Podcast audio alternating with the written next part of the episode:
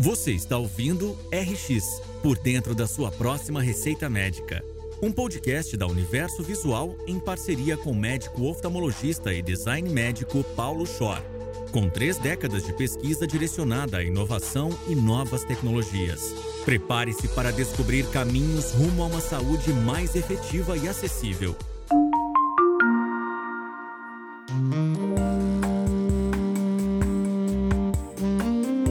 Olá, eu sou o Paulo Schor e esse é o podcast RX por dentro da sua próxima receita médica, com apoio, idealização e produção da Universo Visual. Semanalmente eu vou apresentar debates com convidados super especiais sobre inovação médica, tecnológica, social, em políticas públicas, humanização na medicina, acesso à informação, serviço de saúde e educação. Esse é um projeto que busca conectar entusiastas da medicina, inovação e mesmo oftalmologia. Eu espero vocês para bate-papos e repercussões a cada assunto que nós vamos comentando.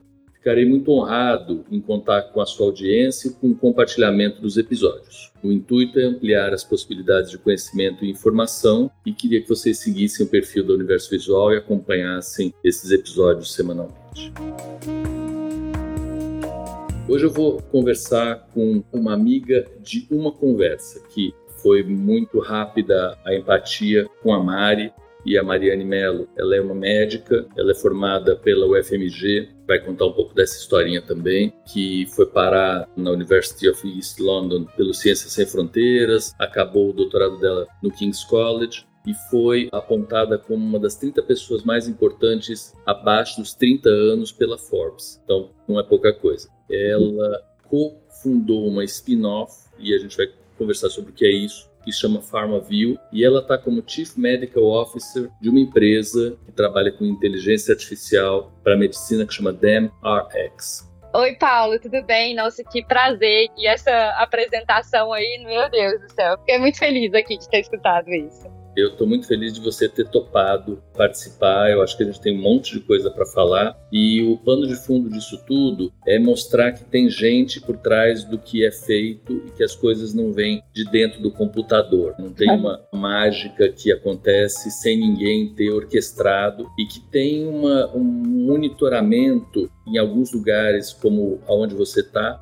bastante ativo para que as coisas não saiam tanto do controle como a gente de vez em quando pensa. Nossa, o computador vai realmente me dominar, o médico vai realmente sumir, eu não tenho mais o que fazer aqui e eu de verdade não sei nem bem o que eu estou falando aqui. Não, né? Mas queria Sim. que você começasse, Mar, falando um pouquinho da tua carreira, um pouco de quem você é, como é que você foi parar aí, como foi essa história de ser médica para você. Acho que seria bem legal se você comentasse do Ciência Sem Fronteira, uma iniciativa que passou meio rapidamente, mas eu estava nos Estados Unidos quando estava vigente o Ciência Sem Fronteiras, estava em Boston e tinha um monte de gente muito interessada que acabou voltando para lá. E você é um desses exemplos com certeza, o Ciência Sem Fronteiras mudou completamente a minha trajetória profissional e pessoal. Eu sou médica formada pela UFMG, sou de Belo Horizonte, nunca tinha saído do Brasil antes do Ciência Sem Fronteiras. Eu tive essa oportunidade de vir para Londres em 2015 para estudar o que nem era medicina, era fisiologia médica, porque aqui eles têm um sistema diferente do que a gente tem no Brasil e medicina é considerado pós-graduação.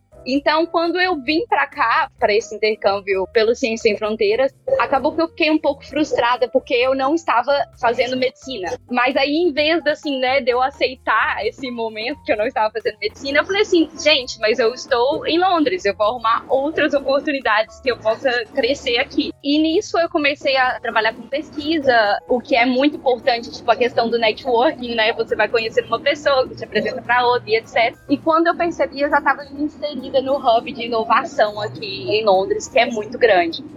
Então, assim, aqui eles incentivam todas as áreas, esse setor do empreendedorismo, de você criar novas soluções para problemas que já são existentes na nossa sociedade. E foi nisso que eu conheci a, a Lauren, que é a fundadora do DMDX, que inicialmente seria um aplicativo para ajudar no diagnóstico clínico e dar uma segunda opinião para médico. Então, assim, eu acabei voltando, né? Eu tive que voltar para o Brasil com Ciência Sem Fronteiras, mas eu voltei para o Brasil com outra mentalidade de que eu não precisava ser médica para contribuir com a saúde da população em geral. Na verdade, poderia ter mais impacto trabalhando com inovação, com novos modelos de serviço, onde eu ia afetaria a vida de muito mais pessoas do que como médica.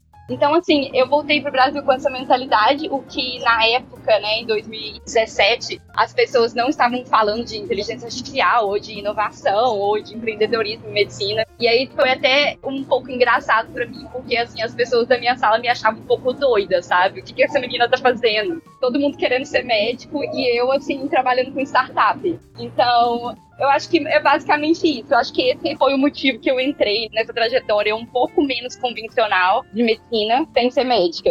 Mari, estava discutindo ontem com um colega e a gente viu isso no ano passado com uma diminuição do número de graduandos aceitos nas residências médicas de escolas clássicas em São Paulo. Tradução: menos alunos da USP entraram na residência da USP, menos alunos da Escola Paulista de Medicina entraram na residência da Escola Paulista. E uma das razões que foi apontada é: ah, não, tem pandemia, eu não vou ficar atendendo pacientes de Covid, vou esperar um ano passar e aí eu vou em frente. Segundo é, as provas são mais hoje concorridas e passam menos pessoas pessoas. Mas eu queria que você comentasse a terceira coisa que para mim é muito interessante e eu vejo um pouco isso na tua fala, que é existe mundo além da medicina. Existe outras Sim. coisas que a gente pode fazer sendo médico que não residência, fellow, atender convênio. Quando que você descobriu isso? Já é uma tendência aqui ou se foi preciso você ir para fora para enxergar isso mais de longe um pouco?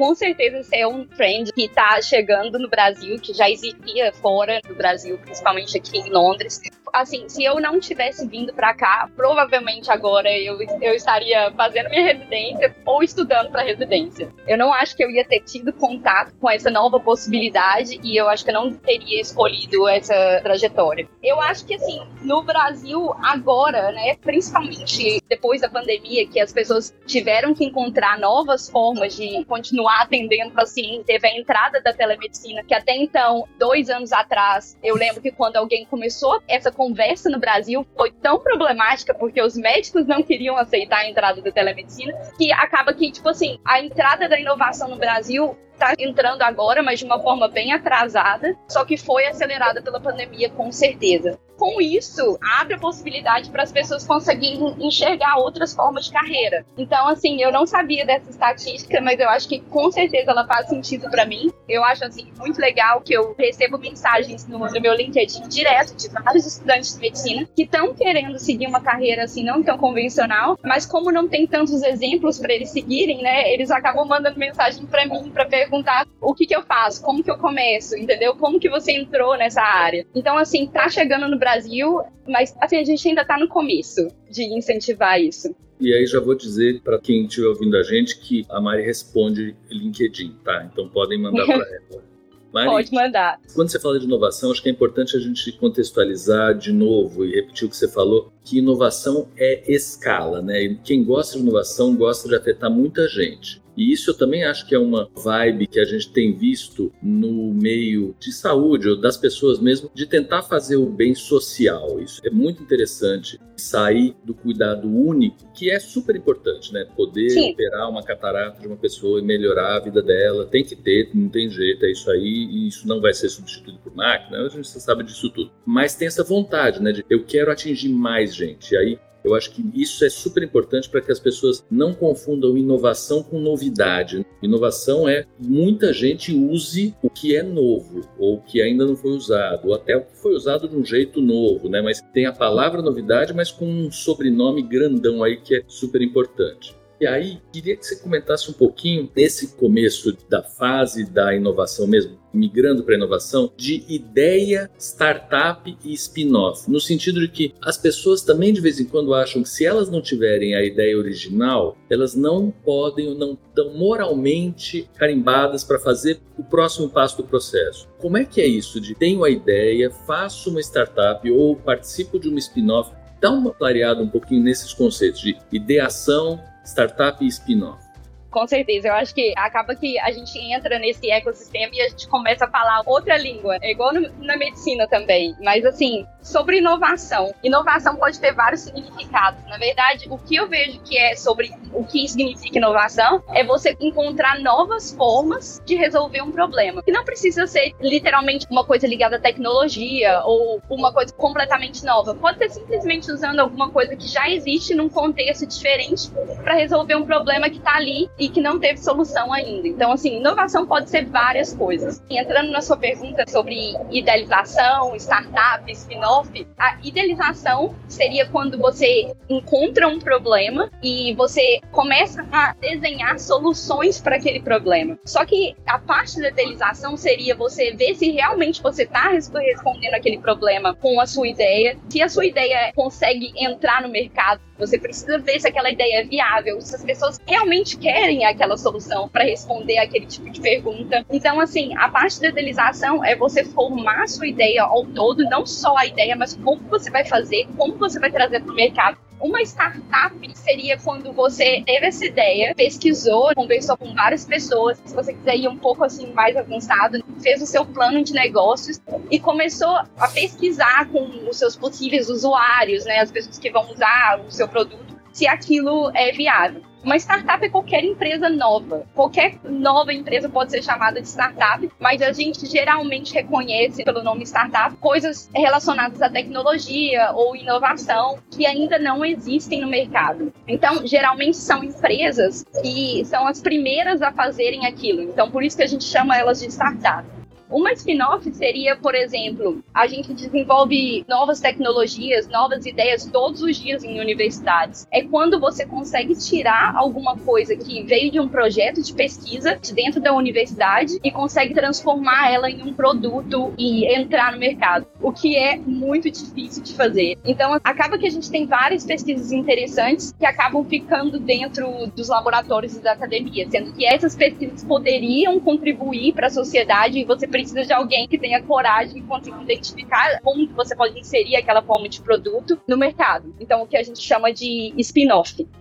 Mari, perfeitíssimo. Acho que isso clareia muito e deixa as pessoas na mesma página da gente. E aí, indo em frente nisso, você falou muito de mercado de absorção de tecnologia. O caminho, da onde vem, né, o que a gente está tomando, como generalizar assim, passa por esses locais. E aí eu comecei falando um pouco do controle, do gerenciamento, da organização, de como que isso vai para outra ponta. Aí a gente sabe que na Inglaterra vocês têm um sistema bastante adequado e bastante maduro de absorção de tecnologia. Você não quer falar um pouquinho Sim. de como é que as coisas são vistas para depois elas irem a público? Porque a gente sabe um pouco de clinical trial e companhia para as drogas, isso tem Anvisa, tem CDC e aí vai. Mas como é que funciona isso em tecnologias, por exemplo, informática, ou mesmo equipamentos novos ou novas drogas, depois da descoberta e dos testes, dos trials, é quase um fase 4, né? Sim, então, acho que deixa eu dar um pouco de contexto e contar para vocês o que, que a gente está fazendo aqui, e aí eu vou contar a nossa jornada e colocar isso no mercado. Aqui na DMDX, a gente está desenvolvendo um sistema de suporte de decisão clínica, que inicialmente foi feito para médicos, e agora a gente está colocando esse sistema para auxiliar outros profissionais de saúde, como enfermeiras,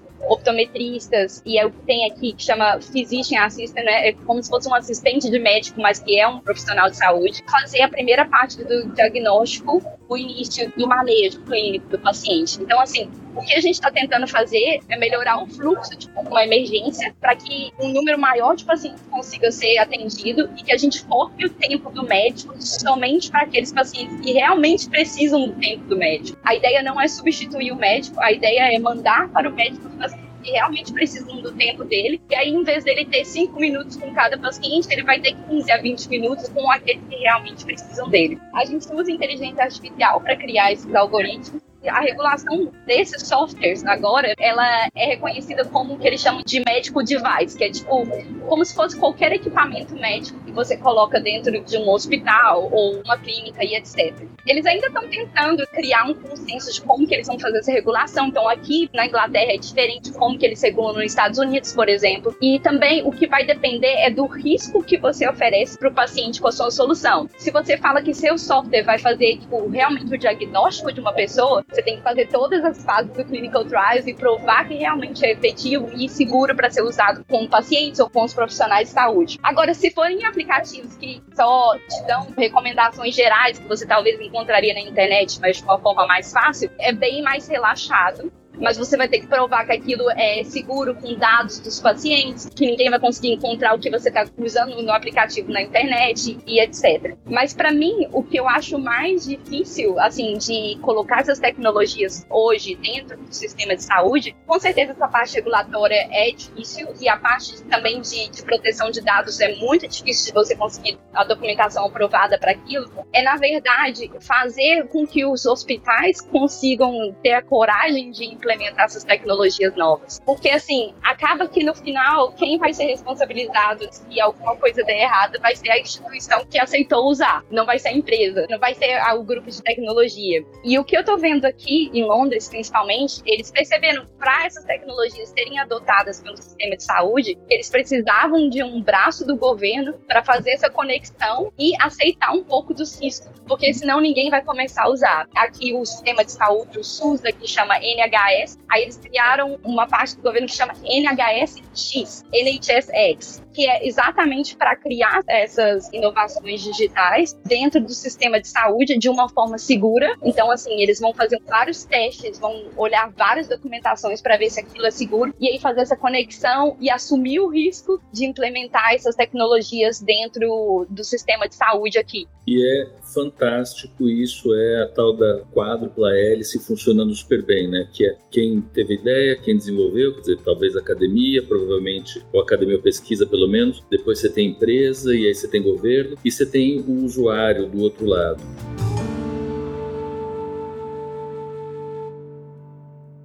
Você tem então três pás que a gente falou, essas três pás da hélice, e essa quarta pá, que é o usuário, a gente assumindo que o risco é tolerável, ou pelo menos alguém te dá um selo para você que você pode usar, o processo não vai ser tão grande se ele vier. E para fazer usar, para o usuário topar, embarcar nessa. E isso a gente vê muito nos protocolos clínicos, que são super bons para gestor, mas muitas vezes a gente vê o paciente no uso da tecnologia falando: não, não quero usar esse negócio. Para o gestor pode ser ótimo ele saber que a cada paciente que que tosse, vai ter três eletrocardiogramas, dois raios-x, uma tomografia e vai custar X. Mas eu, como paciente, não quero ser um protocolo, né? Pois é, essa é a parte mais difícil.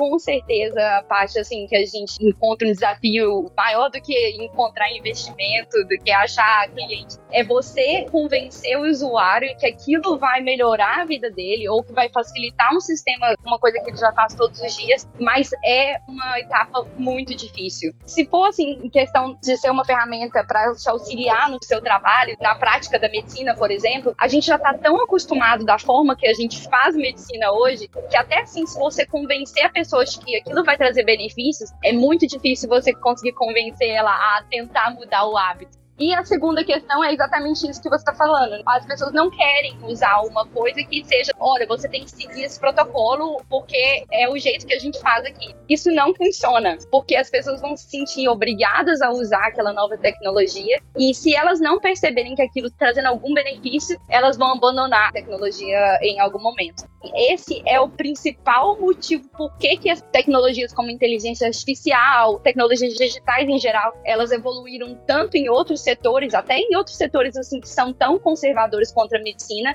o setor financeiro, por exemplo, mas que ainda a gente não conseguiu implementar muitas tecnologias dentro da saúde. Se vocês forem ver, tem vários produtos criados por startups no mundo inteiro para a saúde, para a medicina, e acabam que essas empresas morrem ao longo do tempo porque elas não conseguem solucionar essa questão de como convencer o usuário para acrescentar essas tecnologias. Eu não sei responder.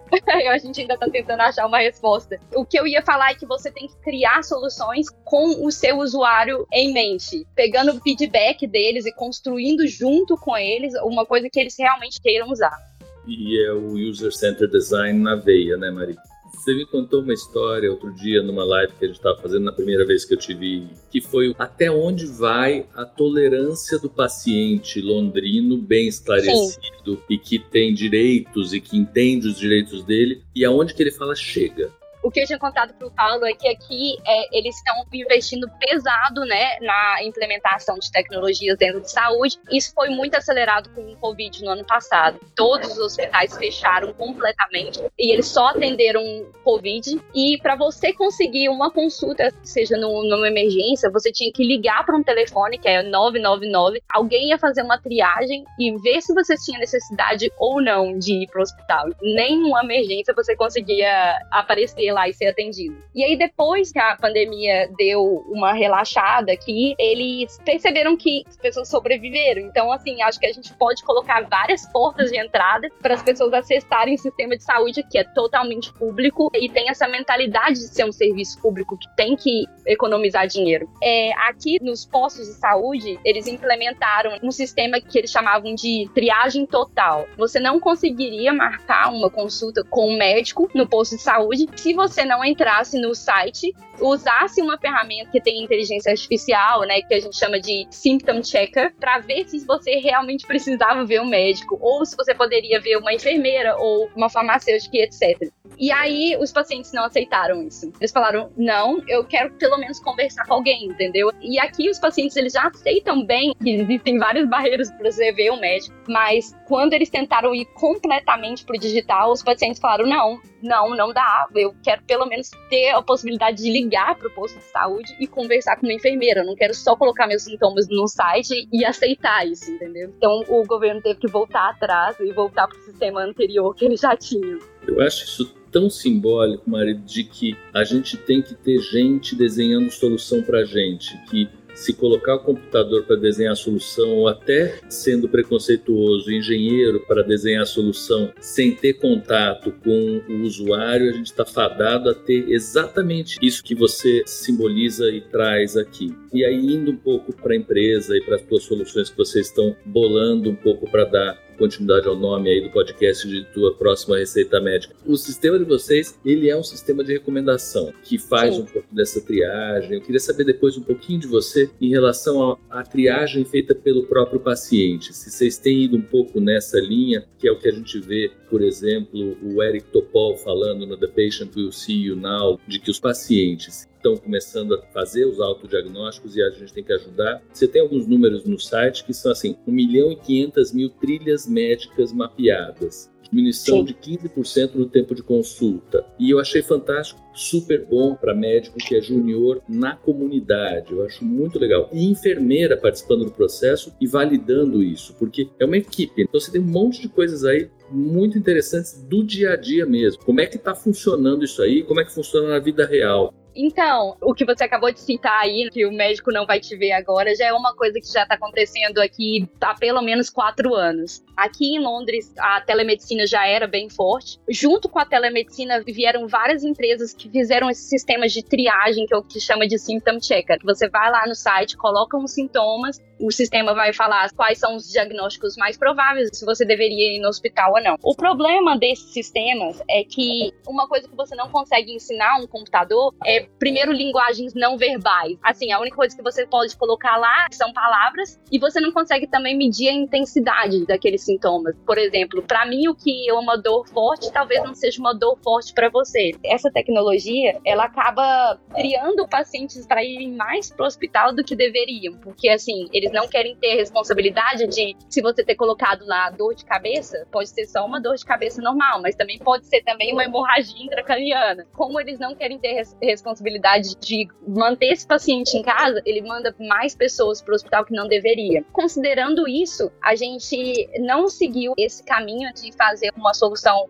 direcionada para o paciente, porque a gente acredita que um modelo híbrido que vai ser o que vai trazer mais valor para o sistema de saúde. A gente usa um sistema parecido com esse que eu acabei de explicar, só que na verdade para auxiliar um profissional de saúde que já tem assim um treinamento em saúde, em reconhecer o que a gente chama de red flags, as coisas que indicam risco, e também tem a questão do humano. A gente sabe, quando a gente olha para um paciente o paciente está ruim, por mais que ele não tenha nenhum sintoma que te fale que aquilo é grave, você sabe que o paciente é grave. E é exatamente por isso que a gente está trabalhando em auxiliar outros profissionais de saúde para auxiliar os médicos. E aí, assim, o sistema que a gente construiu foi uma árvore de decisões que foram construídas com mais de 200 médicos.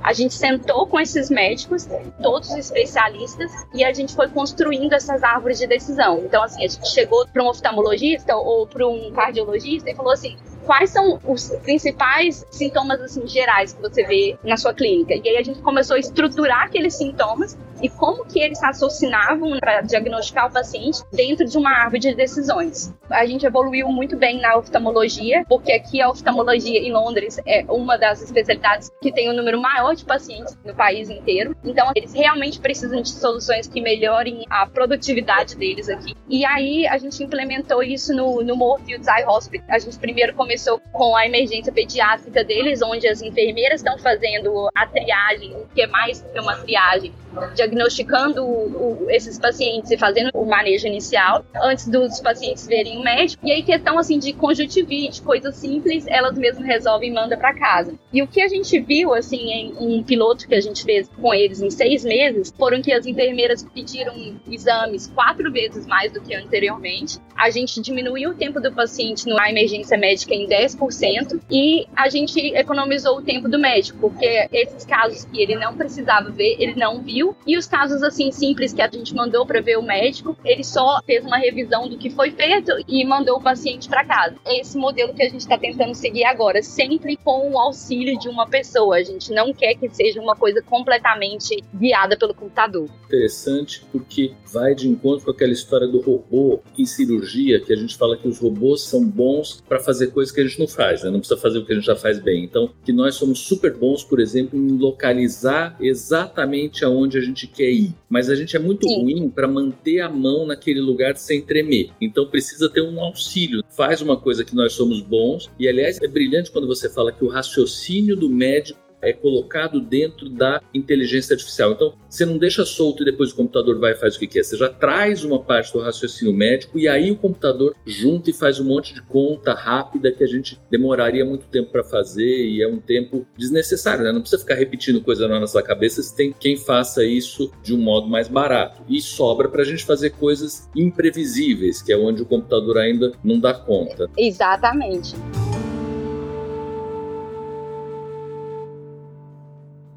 Queria que você finalizasse falando um pouquinho do que é esse Under 30, que são as 30 pessoas que foram escolhidas aí abaixo de 30 anos para ter um destaque. Como que é essa história? Fala um pouco disso pra gente essa história, eu não consigo acreditar que eu entrei para essa lista, sabe? Acho que todo mundo sabe que é a Forbes. Ela todo ano faz uma lista de 30 pessoas abaixo de 30 anos que tá fazendo alguma coisa diferente no mundo ou causando algum impacto em alguma coisa no setor. E aí eles têm listas para diferentes setores e eu entrei para a lista de ciência e saúde aqui da Europa.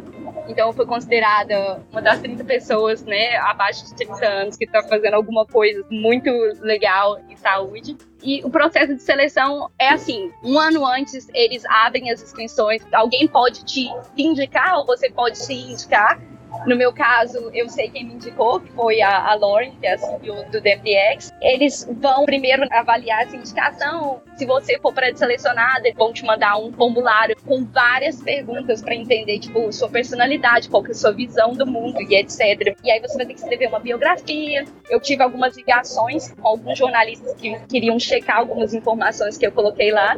E aí, pela minha surpresa, a gente nunca espera que a gente vai ser selecionado para isso. A gente acaba que sai do Brasil Brasil, mas continua com essa ideia assim, meu Deus, eu sou brasileira, estudei no Brasil e etc e tal. E acabou que eu entrei pra lista e eu tenho muito orgulho de falar que só 15% da lista é mulher e 0,03% são imigrantes, no meu caso. E eu consegui entrar para essa lista. Para mim foi uma conquista muito grande eu acho que essa lista significa agora é que eu tenho contato com outras pessoas que também foram selecionadas para essa lista e com as pessoas que estiveram nessa lista nos últimos 10 anos. Então, assim, o que eu falei no começo da nossa conversa, networking é a coisa mais valiosa que você pode ter. Nada que você vai fazer nessa vida vai ser sozinho. É, sempre tem que conhecer alguém, conversar com alguém, pedir conselhos. Eu acho que essa é a única forma que a gente consegue fazer alguma coisa que vai causar um impacto, né, realmente no mundo. Está me passando pela cabeça duas palavras aqui que a gente fala muito que é a fuga de cérebros. E eu não vejo isso de verdade como uma realidade. Acho que você é assim, leva com você e a gente tem você perto e você está conectada, isso que você falou da conexão. E hoje você está longe, eu estou aqui, a gente está falando por voz, numa tranquilidade absurda e a pandemia trouxe essa realidade. Então eu hoje não acho que a gente tem cérebros que fugiram, não. Eu acho que eles estão muito, muito perto. E é muito legal você falar, primeiro, da presença feminina, que a gente tem ainda uma desigualdade absurda de gênero e principalmente de aspecto socioeconômico no Brasil, você sabe bem, e dos imigrantes, que essa é uma outra briga importante para tentar que não exista essa definição, eu acho que de barreira. Tem um musical do Raul Seixas que ele fala em um certo momento que uh, seria interessante ser pássaro, porque pássaro não vê fronteira. Mas quando você para para pensar, é isso mesmo, né? Você imagina como seria legal se você não precisasse de passaporte para entrar nos lugares e pudesse receber gente e voltar gente, pensando, claro, que no, no lado só poliana da história, no lado do bem. Mas do ponto de vista de desenvolvimento e de diminuição de desigualdade e de evolução, eu acho que a gente tem que continuar pensando nisso mesmo e brigando por essas barreiras que atrasam e que não são barreiras que protegem. Proteção ela é provavelmente menor do que o atraso nisso especificamente que a gente está falando. Então esse teu 0,03%, eu acho que é muito importante você recolocar isso o tempo todo e não, você não é um cérebro que fugiu. Você, assim como muita gente, minha filha inclusive, está fora do Brasil também, é um cérebro que a gente mantém conectado e com uma conexão forte no Brasil e com certeza você pensa na aplicação disso em escala mundial. Não acho que tem que ser think locally e act globally. Então, eu achei sua colocação assim perfeita, sabe? Porque acaba que a gente tem que entender a nossa situação no Brasil e assim, para você criar soluções novas, inovações desse nível de tecnologia, você precisa de muito investimento do governo ou de investimento de fora para você conseguir colocar essas ideias em práticas. O que agora nesse momento no Brasil não vai acontecer, a gente não está no momento certo para isso. Então, assim, acaba que eu concordo com a fuga de cérebros e no meu caso, eu vim para cá, mas eu tô sempre pensando em formas de que como que eu posso trazer isso de volta para o Brasil. E eu acho que eu não iria crescer, conseguir todo o conhecimento que eu estou conseguindo aqui agora se eu não tivesse arriscado e saído do Brasil. Acaba que a maioria das tecnologias são desenvolvidas em países desenvolvidos como a Inglaterra e os Estados Unidos. E uma coisa que eles estão percebendo é que trazer pessoas que vieram de backgrounds diferentes, igual no meu caso, vai trazer uma visão diferente do que eles já têm aqui. Achei sua colocação maravilhosa e eu acho que esse é a forma que a gente vai trazer coisas novas para o mundo para facilitar a vida das pessoas, colaboração e arriscar. Acho que era isso que eu queria falar.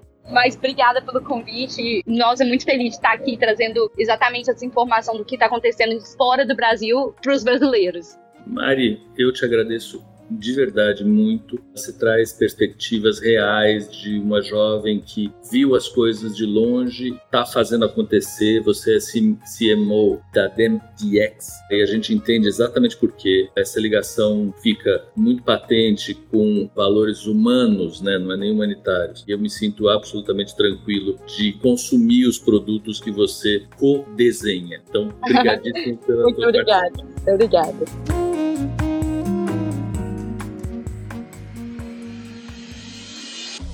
Você acabou de ouvir RX por dentro da sua próxima receita médica com Paulo Schor. Aproveite para se inscrever em nosso canal e acompanhar semanalmente as histórias e repercussões que serão apresentadas por aqui. Siga também as nossas redes sociais, arroba Revista Universo Visual e arroba Paulo Schor. Até a próxima!